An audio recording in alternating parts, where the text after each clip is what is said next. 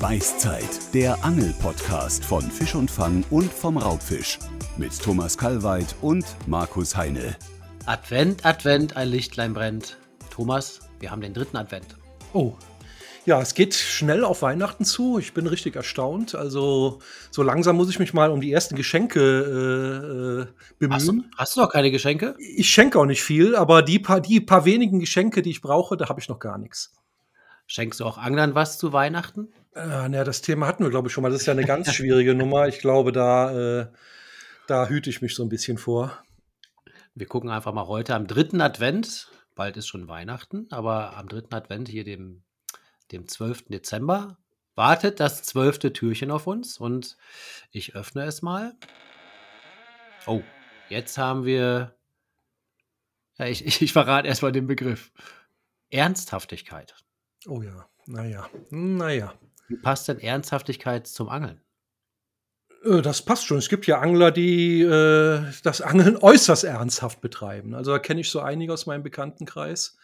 Ja. Es gibt natürlich Ernsthaftigkeit, es gibt natürlich Verbissenheit, also die da wirklich verbissen rangehen und dann auch welche, die für die das das Wichtigste auf der Welt ist, die das durchaus locker sehen, aber die da gibt's keine zehn Minuten am Tag, wo die nicht an Angeln denken oder an, an ihren nächsten Ansitz am Wochenende. Da werden Montagen ausprobiert, Futter gemischt und hier und da und die sind halt immer am Plan. Ne? Das ist auch eine Art von Ernsthaftigkeit.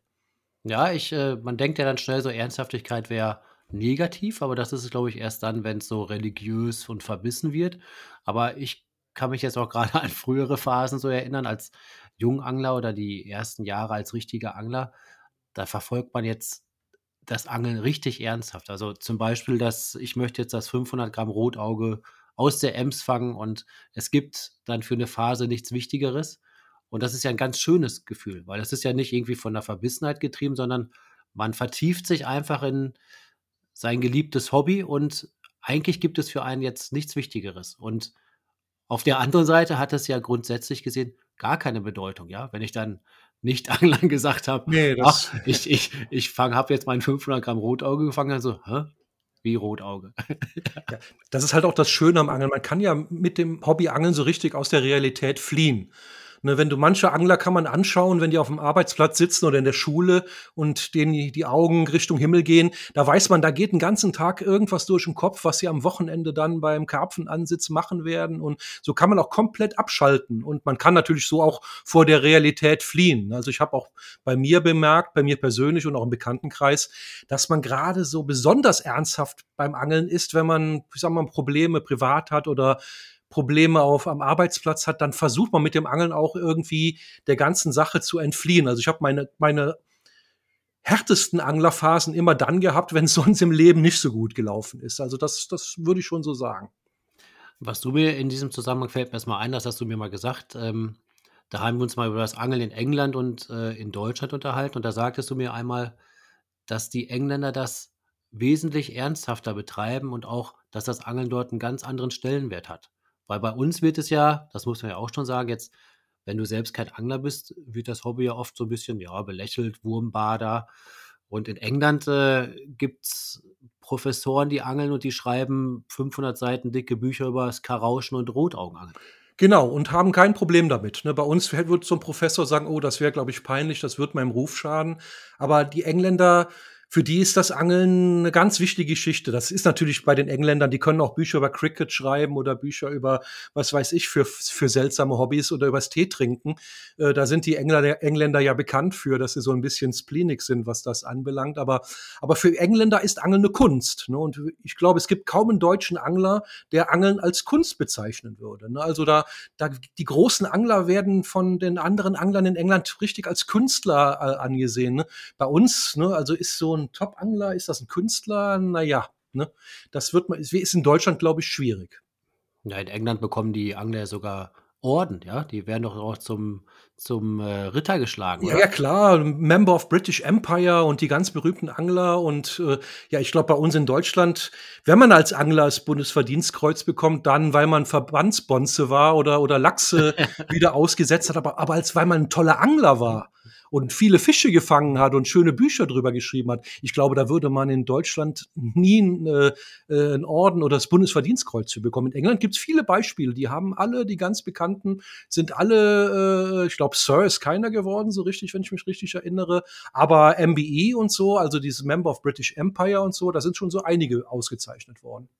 Fallen dir denn deutsche Angler ein, die das Bundesverdienstkreuz verdienen würden? Jetzt fängt's, das wird ganz schwer. Ich glaube, wir Deutschen sind ja so ein bisschen so eine Neidgesellschaft. Und ich glaube, wenn bei uns jetzt, ich sag jetzt mal, so ein Matze Koch oder ein Veit Wilde das Bundesverdienstkreuz verliehen bekäme, zum Beispiel, dann wird das Geschrei auf Facebook anfangen. Das könnte ich mir gar nicht vorstellen. Also da sind wir, glaube ich, die Engländer freuen sich dann drüber. Die sind stolz, dass einer von ihnen da ausgezeichnet wurde. Bei uns in Deutschland, glaube ich, wird das Geschrei dann losgehen.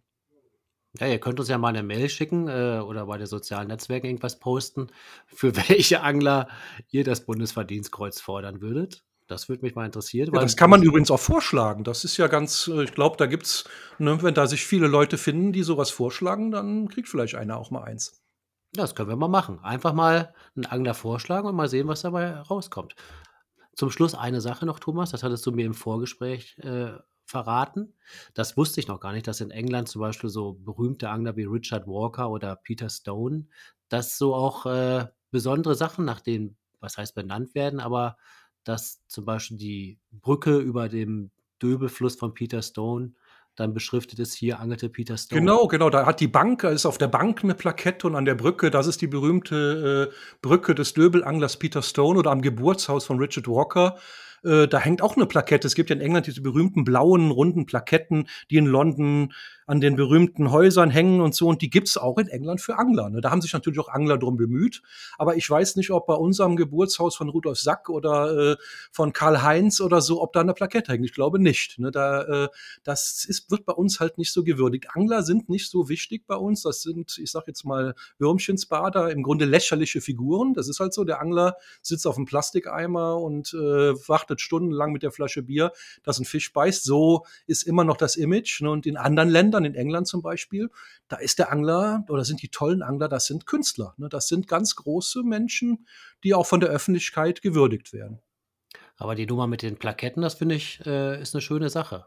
Also ich werde mir vielleicht mal ein paar anfertigen lassen und wundere dich nicht, Thomas, wenn an deinen liebsten Angelplätzen bald mal irgendwo am Baum eine Plakette hängt, hier angelt Thomas Kalweit. Oder hier, da hat Markus Heine seinen berühmten, naja, ja, ja, ja. Ne, man muss nur anfangen vielleicht. ja. Ich denke, das nehmen wir uns mal für den heutigen Tag vor.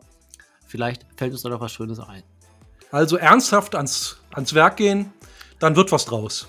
Dann wird was draus, aber zuerst mal den dritten Advent besinnlich und gerne auch ernsthaft hier diesen Sonntag beenden. Viel Spaß dabei und eine gute Zeit. Bis morgen zum 13. Türchen. Bis morgen!